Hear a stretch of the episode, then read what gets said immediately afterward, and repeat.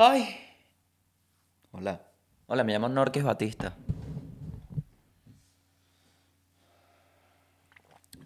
Es una falta de respeto porque no es humor, ¿no? Lo que voy a decir. ¿Estás grabando? Déjalo, déjalo. No importa, déjalo grabando. Que quería que se grabara.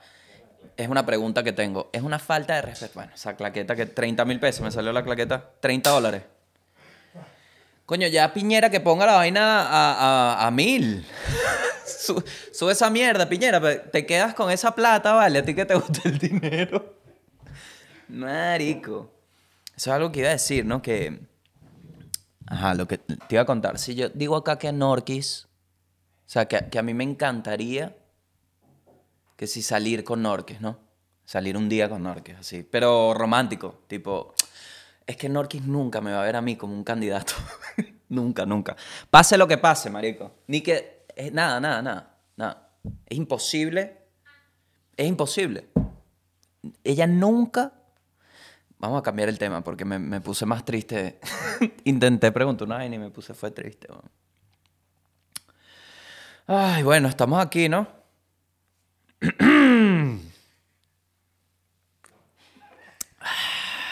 ¡Ah! Porque que no se olvide. A mí no me gusta que se olviden. No me gusta que se olviden. No lo permito. No se pueden olvidar de que Chávez fue un coño de su madre, ¿vale? no se les puede olvidar eso. Recuerdan que despidió gente en vivo. Condeno. Condeno ese fatídico hecho de los despidos de Chávez en cadena. Pero me encantaría despedir gente en vivo. Discúlpame. Amaría agarrar una empresa. Zulay. ¡Botada! No, a mí me encantaría porque yo no soy presidente. Es tipo, el, el presidente lo hizo. Y él se armó. Al final, marico, yo estoy de verdad en contra de la gente que dice, no, Chávez fue un líder. Chávez era tremendo productor, eso sí te lo digo, porque ese programa le salía tan bien, weón. El bicho tenía todo preparado. Era tan arrecho que, que cuando llamó al banco, ¿te acuerdas? Cuando llamó al banco para decirle que estaba expropiado, le atendieron. Eso fue antes de producción. Disculpe, mire, ¿cómo está, señor? Eh, ¿Usted es el dueño del...? Sí, sí, sí. ¿Y quién continente le gustó? En cinco minutos estamos al aire. El bicho, bueno, ¿será que me entrevistará Eduardo Rodríguez Goliti? Y cuando, oye, Eduardo, ¿cómo? ¡Es Chávez! ¡Ya no tienes banco, coño, a tu madre! ¿Aló? Ah, bueno, porque no revisas las credenciales periodísticas. Bueno, vamos, bienvenido al mundo y país.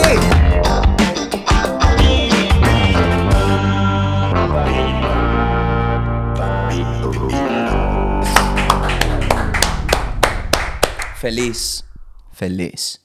Estoy feliz. Hoy tenemos la mata grande porque eh, hay que esconderse en algún momento, ¿ok? Ya hay que tener cuidado. Est- estamos en la selva, perseguidos, perseguidos, ¿no? Feliz porque empecé a usar metro. Empecé a usar metro, tremendo metro, ¿verdad? Tremendo metro. Esperé que hubiese un rebrote para aprovechar y conocer el metro, ¿ok? Esa fue mi decisión. Pero me pasó algo muy raro justamente hoy viniendo para acá, que me cambio de terrible el estrato socioeconómico como se divide según la línea de metro, ¿no? Porque yo estoy en la línea que uno, ¿no? La línea 1. Bellísimo. Mm. Que huelen a... ¿Sabes la... ¿Te acuerdas las, las agendas que olían a fresa? Aquí los vagones tienen ese olor de fresa de agenda. Entonces te llega el vagón y tú dices, no solo llegó mi transporte, llegó mi tranquilidad. Uno- un- bellísimo. Me tocó hacer transferencia para venir para acá a la línea 5, ¿no? Otra historia. Otra historia. En la línea 5, todos los vagones son expresidiarios. Ese vagón, cuando llega, ese vagón estuvo preso ocho años. Y tú, mierda, sí. Tatuajes así. Horrible, horrible. Y yo digo, claro, un poco más a la realidad, ¿no? Del sur. Entonces me, me monto en mi vagón, tranquilo, ¿no? Callado. ¿Mm? Tranquilito. Así. Vagón que de verdad. Yo dije, llegó el invierno, porque esto no es un vagón, esto es un trineo. Eran dos pedazos de madera y, y una rueda. Que yo dije, mierda. Qué terrible. Ya llego a mi estación, gracias a Dios. Y una persona que estaba enfrente en una videollamada, voltea y dice, mira, ahí está el gordito.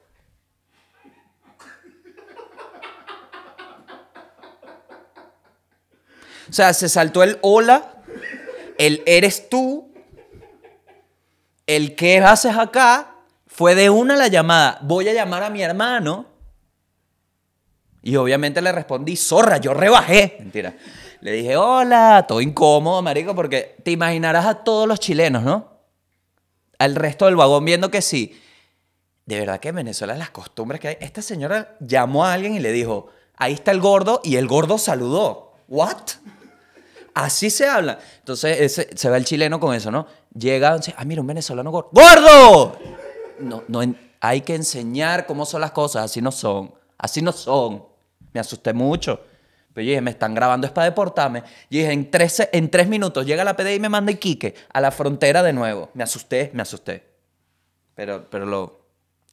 Te mando un saludo. Coño, saluda primero. Mucho miedo. Ajá. Estatus actual, Semana Santa. Semana Santa. La primera Semana Santa que realmente va a ser santa. Porque nadie va a salir a coger. Nadie. Si está. Se los digo de una vez. Cuídate tú, porque nadie te va a cuidar. Nadie te está cuidando. El gobierno no te va a cuidar. Cuídate tú, como sea. Es importante tu vida. Pero bueno, la primera noticia del mundo es esta. El Papa se lavó los pies. Esa es la noticia. Como empezó la Semana Santa el jueves, el Papa fue, ayer, el Papa se fue a lavar los pies. Y todo el mundo, coño, mira, el Papa el pedicure. No, vale, eso es santo, los pies santos. Ah, bueno, en ese peo. Y el Papa me imagino que de verdad que con todo este tiempo, porque uno subestima, bueno, yo, yo en mi caso personal, subestimo todo el tiempo que he estado sin ver gente, sin ver como la interacción real del mundo. Y cuando vi estos videos del Papa lavándose los pies, yo dije, mierda, la iglesia de verdad que es, es rara.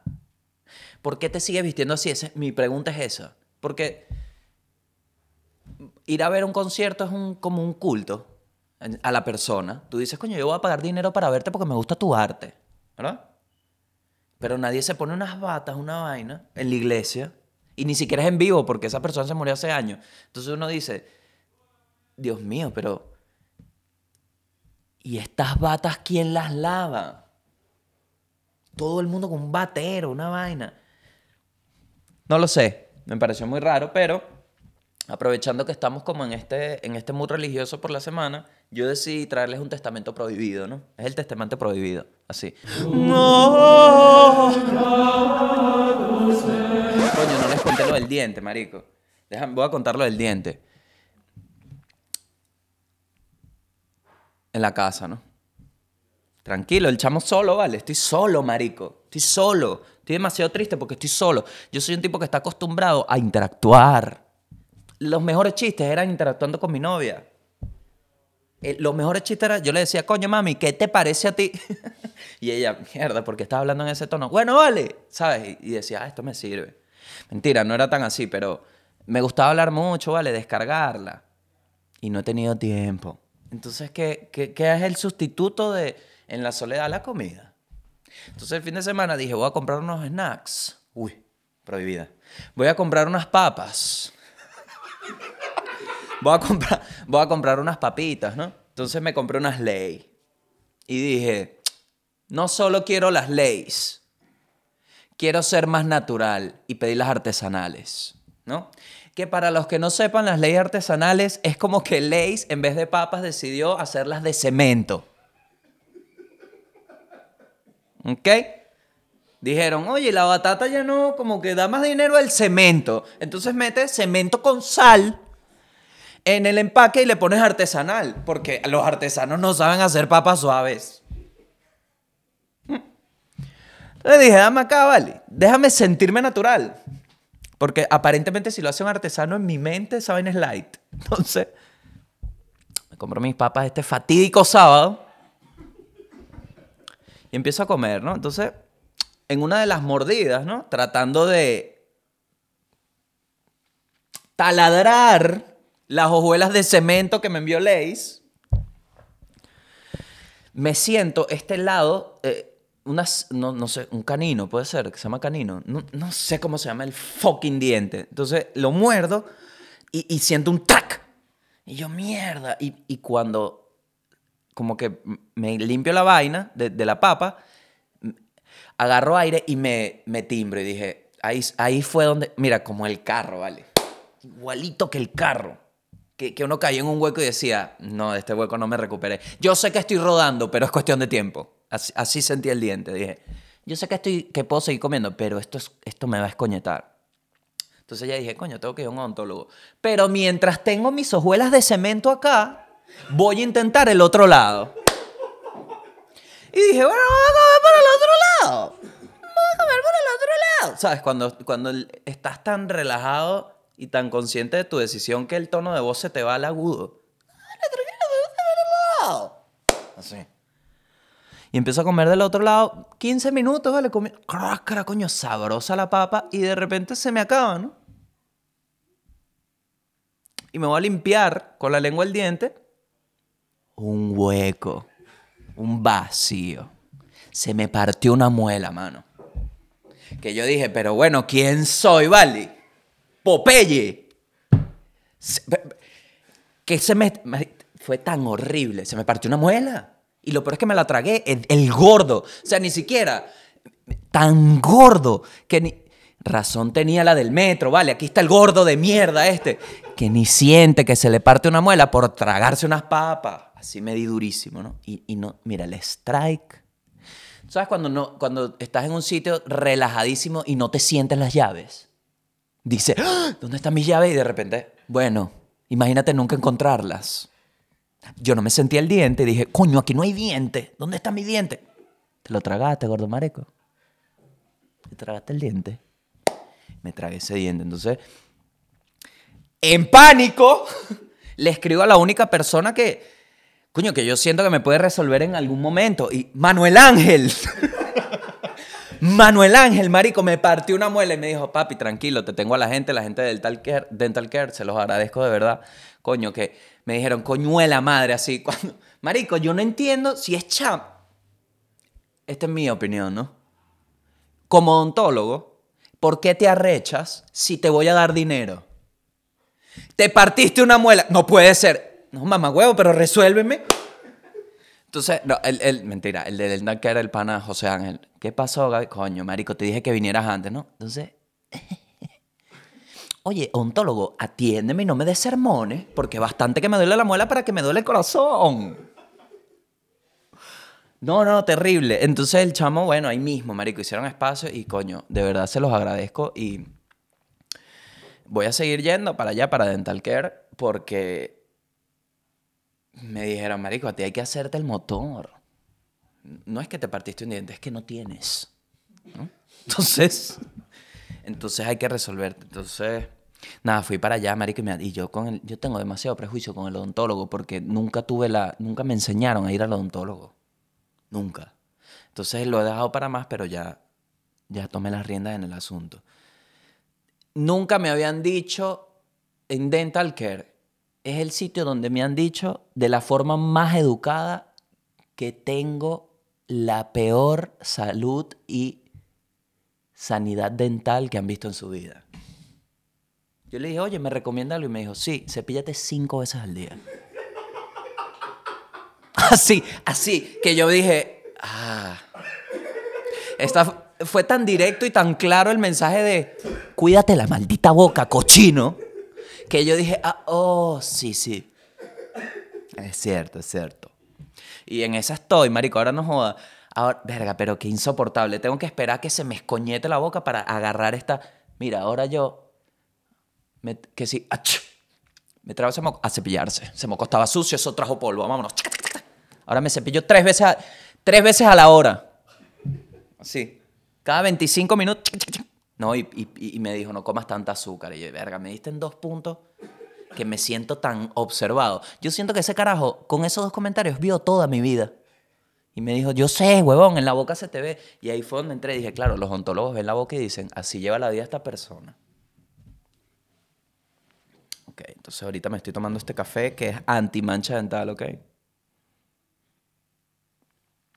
No, no, y terrible, pero bueno, me, me, sí me ayudaron muchísimo. Me hicieron un tratamiento de conducto, ¿no? Que no es lo mismo que, que le hagan un tratamiento a tu conducta. Atención ahí. Te duele mucho menos. No, y una buena mano, de verdad que... Pero bueno, en este, en este momento no tengo una muela, para que sepan. Entonces, menos dientes que amigos.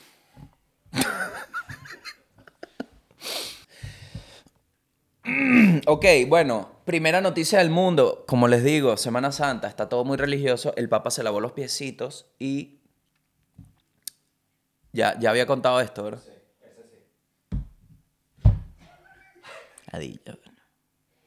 ¿En qué momento? Perdí, me perdí en mi propio podcast. Vamos a, vamos entrar aquí ya. Como les decía entonces, que, íbamos a hacer un, el, versículo del Testamento Prohibido, ¿no? Tiene cuatro versículos. Eh, y vamos con el primero, ¿no?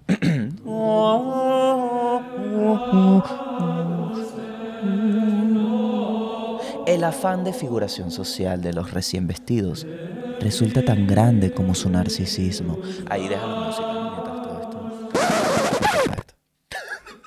Voy de nuevo. Toma dos.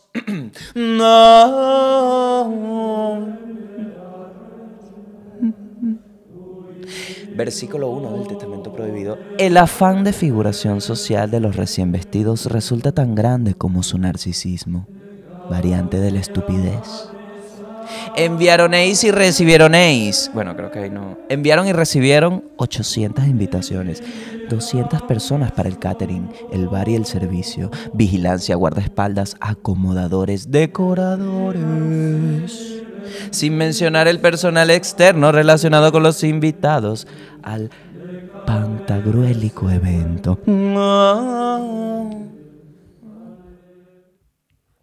Vamos con la noticia, la segunda noticia del mundo. Sigue burbujeante el tema del COVID. Burbujeante. Peo por acá, peo por acá. Está todo. Está todo efervescente. ¿Por qué? Toda la cobertura se las traigo. No temas, Maigualida. No tienes que aceptar los cookies de una página. Aquí estoy yo filtrándote la información y sin cookies. Pero sí a falta de cookies. ok, entonces. Sale el informe de la OMS, ¿no? Y se prende ese peo porque, muchachos, se los dije, China está escondiendo algo. China, además de ocultar que comen fetos fritos con salsa agridulce, nos oculta algo sobre el COVID. ¿Por qué? Les leo. Pedro Tedros, ¿no? Que me parece una terrible elección de parte de los padres de Pedro, Tedros, haciéndose ese trabalengua, ¿no? Jefe de la OMS, atención, dio el inesperado, porque aquí se ha atacado mucho a la OMS y aparentemente la UMS, como le conocen por allá, está teniendo pujes con China. Escuchen este peo. Él dijo, dio el inesperado paso de plantear públicamente sus dudas. O sea, Pedro Trejos, Tedros, la madre, siempre hago lo mismo. Lo acabo de leer y lo digo mal. Trejos Pedro Téteros dijo que tiene dudas sobre el informe, ¿no? Porque el informe, de, el informe de, la, de la OMS descarta de plano, coño, no lo leí arriba, aquí va, Magalis. Yo sé que ahorita estás pensando, coño, hubiese aceptado el cookie, dame chance. Porque esto, estoy sobreestimulado, es que esto es un chisme duro.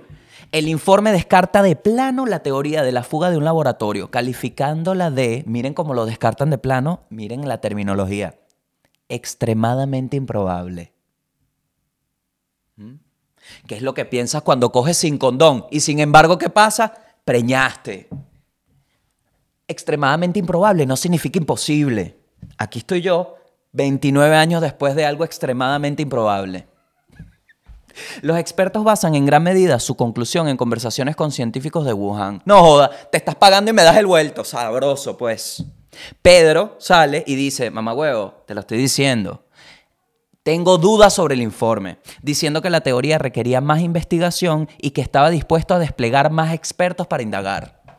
Entonces la OMS sale con este informe de no, descartamos, pero el jefe dice, mamá huevo, si me da más gente yo investigo más. No creo que esta evaluación, citando a Pedrito, ¿no? No creo que esta evaluación haya sido lo suficientemente amplia. Dijo el martes en una reunión informativa para los Estados miembros sobre el informe, según los comentarios preparados que se dieron a conocer a los medios de comunicación. Se necesitarán más datos y estudios para llegar a conclusiones más sólidas. Entonces, ¿por qué descartas lo del laboratorio de una vez si no tienes conclusiones sólidas? Coño, China, pero disimula el dinero, coño de tu madre. Dios mío, China, disimula la plata. Disimula. Eso es dinero. Ese párrafo es dinero. Porque es como, bueno, tenemos a Bachelet, experta en mostrar el dinero en los informes. Sí, dilo, pero no tan duro. Toma, aquí hay 100 mil dólares. Dale, ok. Bueno, en Venezuela están matando mucha gente, pero las arepas son deliciosas. ¿Qué coño? Coño, Bachelet. Gracias. El equipo de expertos dijo que no parecía haber ninguna conexión y escribió que el laboratorio no había reportado ninguna interrupción o incidente causado por la mudanza. ¿no? Porque el peor del laboratorio fue que lo mudaron para Wuhan.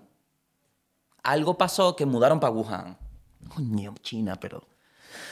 Ay, Dios mío, es que el gobierno chino. Mira. Te lo digo. Es que. Y si no estás en esa página, te recomiendo que estés. Ya yo estoy metiendo mis papeles para ser ciudadano chino. De verdad. A mí eso no me me quita un espacio en la cartera y me da una vida en el futuro garantizada. Porque China nos va a coger a todos. Y, y me refiero a coger no de, no de la acción sexual, no, nos va a agarrar, como en España, coger, nos va a agarrar a todos y va a decir, el mundo es mío, como Bad Bunny, el mundo es mío. Porque están, mira, todo, no, hoy me pasó, producto chileno, me, me, contaron, no, mira, un producto chileno, ajá, pero, pero ensamblan, no, bueno, las piezas son de China y lo ensamblan aquí, eso lo hacen aquí. El metro, el metro, y uno dice, ¿cuántos países no hacen esa vaina que dicen, esto fue hecho acá y todas las piezas son chinas? Pues más barato. Y ahí están. Están en, no en el informe, pero en entrevistas externas, han dicho, miembros de la OMS han dicho que han obstaculizado la, la información para la investigación desde el día cero. Entonces, coño, el que no la debe no la teme, ¿vale? Me acuerdo cuando me lo decían, el que no la debe no la teme. Y uno fingía, ¿no? Que no la debía para no temerla. Pero vayan sacándose sus papelitos chinos, vayan averiguando cómo es el proceso, porque se van a apoderar, se van a apoderar. En Argentina, pego COVID, efervescente también. ¿Por qué? Porque se vacunaron todos los del gobierno y la gente bien, gracias. Entonces la gente se fue a protestar. ¿Sabes qué? ¿Dónde están mis vacunas? Eso era fuera de la Casa Rosada. Tiene, no, el video te mueres. Vamos a poner un...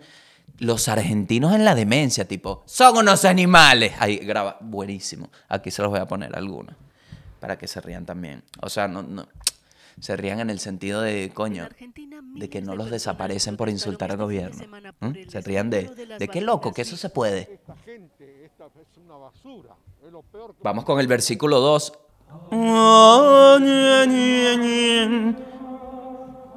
La Planner, con síntomas, no estaba dispuesta a perder un contrato de seis cifras altas en verdes.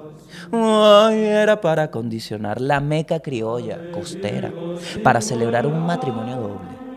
Por ahí circulan fotos, novias de impoluto blanco y amplias faldas, damas enjolladas a las que casi se les huele el perfume y otras de cerradas túnicas con visos dorados. Todo sin tapaboca. Torres de pasapalos y dulces de la rica y exquisita variedad árabe. Comamos y bebamos, que luego moriremos. La fiesta fue un éxito y al igual que las novias, brilló el rockero poeta con su damisela. Siguiente noticia. Volcán en Islandia hace erupción después de 800 años. Yo sé lo que estás pensando porque yo lo pensé también. ¿Hasta cuándo Islandia va a tener volcanes en erupción? What the fuck? Es lo primero que pensé, porque siempre inactividad de 800 años, pero cada dos años, coño, Islandia tapó, no se puede volar por un mes. Islandia dice una opción. Entonces me fui y dije, ¿por qué no les presentamos a estas personas un poquito más sobre Islandia? Acompáñenme en esta aventura de conocer los más lindos recovecos de Islandia. En Islandia hay aproximadamente 130 volcanes activos e inactivos y bajo la isla repartidos por todo el país, excepto en los fiordos del este, existen unos 30 sistemas volcánicos activos, es decir, hay quejo de volcanes. ¿Por qué será tan volcánica Islandia, esta tierra llena de fuego y hielo, como Game of? El, vulcanismo de Islandia se debe hecho de que el país se asienta directamente sobre la dorsal mesoatlántica, que separa las placas tectónicas de Norteamérica e Eurasia. Ahí se encuentra justo ahí en el medio Coromoto, con su posadita bien chévere, el frío y el calor, las mejores arepitas que hay en Islandia, porque seguro, seguro en Islandia hay como mil venezolanos, marico, echándole bola ahí volcán tras volcán. No, pero ve. Porque si se te pinta Islandia de esa manera, piensas que todo es lava. Pero no. Hay gente que también seca. perdón, perdón, perdón. Ajá. Islandia es uno de los pocos lugares de la Tierra donde está donde esta dorsal puede verse por encima del nivel del mar. O sea, donde convergen las placas tectónicas, en Islandia se, tú lo ves. Por eso es que la gente viaja. Porque ¿qué pasa con las placas tectónicas? Que al igual que unas buenas tectónicas, se mueven constantemente. Entonces, cuando se mueven y se separan, en esa apertura es donde sale, sale el semen del planeta, que es lava. Estas placas tectónicas, el semen del planeta, la lava, la tierra fundida, lo mismo que mantiene este planeta vivo, el núcleo, sale por ahí porque ahí es donde se tapa. Es como que si, si eres religioso, bueno, no, Sí, es, como un, es como un parque que, tiene un... Llovió, se, se goteó, boom. ahí no sé por no le han puesto más parque. Me imagino que debe ser un peo ponerle parque porque siempre se está moviendo el piso, como acá en Chile. Estas placas tectónicas son divergentes, lo que significa que se van separando la una a la otra, ¿me entiendes? tan locas por no verse más, pero es súper tóxico esto. Al hacerlo, el magma del manto emerge para llenar el espacio que va creándose y lo hace en forma de erupciones volcánicas. El fenómeno ocurre a lo largo de toda la cordillera y puede observarse en otras islas volcánicas como los Azores o Santa Elena. Te preguntarás, ¿cómo Islandia es un país si hay puros volcanes? Te tengo la respuesta. Porque Coromoto nos mostró Gracias al buen sentido de los primeros pobladores, los volcanes más activos se encuentran lejos de los núcleos habitados. O sea, estos tipos dijeron, que es mi pregunta igual me pasó acá cuando llegué, ¿cómo los fundadores de la ciudad no dijeron, coño, acá no? Una vaina que una montaña, un temblor, un calor. Entonces, pero es que te lo pongo acá en Chile, ¿no? En Santiago. Imagínate un poblador, ¿no? Yo me pongo los zapatos de un poblador que no tenía zapatos. Llego y digo, me gusta este clima porque llegué en marzo. Esta es mi pregunta. Llegué en marzo con mis vacas, con mis bueyes, con mis huevos, nada. Me gusta esta tierra, vamos a montar una chocita. Dale, pues. Te tardas dos meses en la choza, llega y el invierno. ¿Y por qué no te fuiste con el... Cuando te entró ese frío, ¿qué hiciste? Tengo ese poco de pregunta. Y lo mismo me pasa con Islandia. Cuando llegas y ves un volcán, tú que no tienes zapatos, ¿por qué no te vas para otro lado?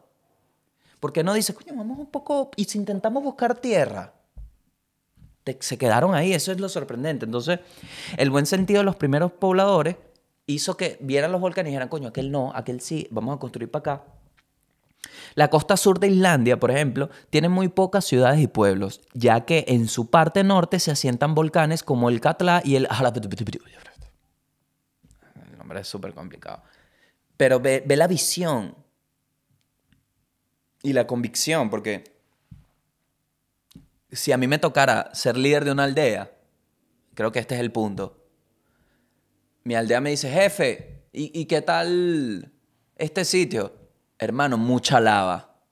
¿Y qué hacemos? Prepara el bote que nos vamos a las Bahamas. Busco otra vaina, ¿me entiendes? Pero bueno, capaz no. Sería interesante, si tienes alguna idea, comenta, porque uno no sabe quién ve este podcast. A veces me ponen, mira, como especialista, y a mí me encanta. Entonces, coméntalo abajo. ¿Qué crees tú que pasó en Islandia? Pero sin duda empecé molesto con Islandia, tipo, coño, agarré echar el volcán. Ah, quiero ir a Islandia. De verdad quiero, porque vi unas fotos y eso se ve, pero interesantísimo. Porque justo, o sea, es la lava y hay hielo también. Entonces, verga, eso, eso verlo debe ser absurdo. Debe ser una vaina que te cambia la vida de verdad, ver lava. Entonces, quisiera. Vamos al país. Pero antes, el versículo 3. Del tigre. Del tigre fueron en caravana, sin jamón ni cerdo. Ante todo, la higiene alimentaria, según el propio Ben. Al país. Verga, el país también está encendido, ¿viste? Te lo digo así. Vamos. Una persona dijo, extraño la esta... Coño, vale, pero enfócate en el futuro. Todo es extraño, extraño. Yo también te extraño. Apure en tremendo peo. Esta es la primera noticia del país. Apure está en un conflicto, pero absurdo. Absurdo. La gente que intentó informar, presos. Ya lo sacaron a los periodistas. Pero algo está pasando súper denso. ¿Qué dice Iván Duque, no? Porque está, es, con Colombia, ¿no? La vaina es con Colombia. Iván Duque dice que es la FARC. Mira, eso es la... Le preguntaron, mira Iván Duque, ¿qué es lo que está pasando? Iván Duque dijo, eso es la FARC, que ellos con la FARC se la pasan en una huevonada y ahora están pretendiendo que no existe. Entonces todo el mundo, ¡eh, eh! ¡eh, Iván Duque! Eh". Estos lo agarraron así. Estos que han dicho, ah, no, mira, por ahí, tranquilo. El hecho es que 4.741 personas han huido de Venezuela al país vecino y se instalaron en Arauquita, en unos 19 albergues. Entonces te planteo yo esta situación.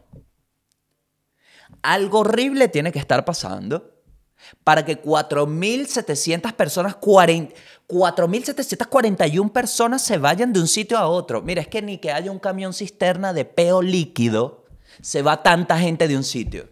Que en el centro de la ciudad explote así. Un, camión lleno de, olor de, de zorro. De, ¿Cómo es que se llama Pepe Leviu? De zorrillo. Así. Es más, un zorrillo mutante. No se van 4.700. Entonces algo tiene que estar pasando para que se vaya tanta gente.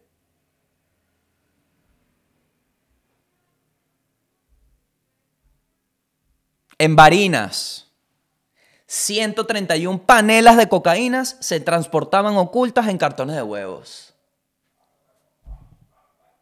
Me suma aquí. Supongo que ahí sí querían hacer perico.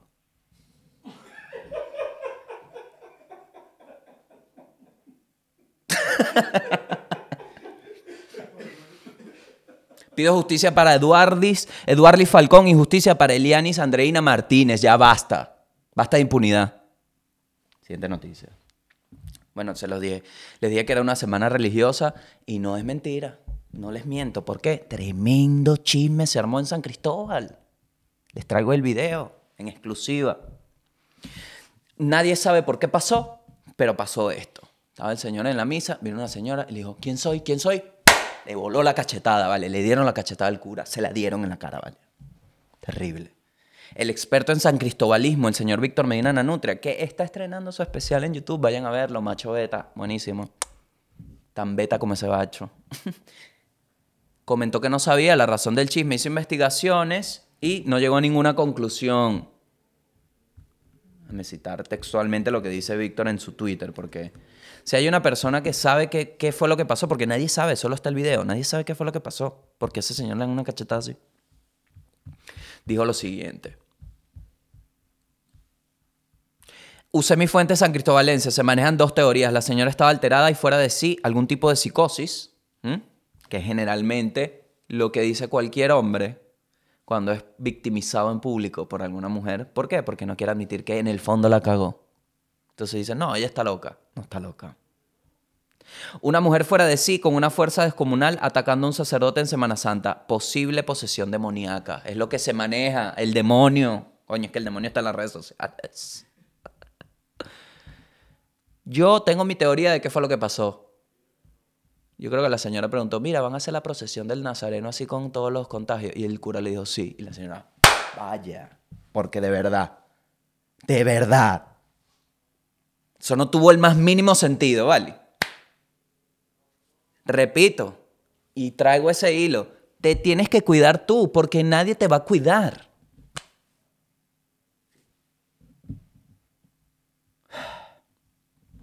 Versículo 4. No. Hubo un tiempo en que eran modestos. Disfrutaban de sus ganancias, pero sin ops, ops, os, os, tentación. Sus nuevas y desmadradas riquezas del turbio y voraginoso cauce de los negocios con el demonio los han hecho resbalar hacia la superficialidad del lujo mostrable y demostrable hacia la obscenidad y las secretas búsquedas de placer. La decadencia, la decadencia. Y aún falta. Pero de esta pagaron alguna consecuencia. Y así despedimos al mundo y al país. Le mandamos un abrazo y mucho apoyo a Juan Manuel Muñoz y a Milagros Matagil, que ya fueron liberados bajo, medidas cautelares. cautelares. No son bajo medidas cartelúas. No, cautelares. Y ya dejen de meter preso a los periodistas, vale, coño la madre. Rechera. Nos hablamos. Suscríbete. Coño, no te suscribes. Presionante. Mira que te tengo que jalar bola. No te, no te, deja esa mierda así. Deja esa mierda así. Deja esa mierda así, pa' ver, pa' ver. Vamos a ver, pues. No, suscríbete.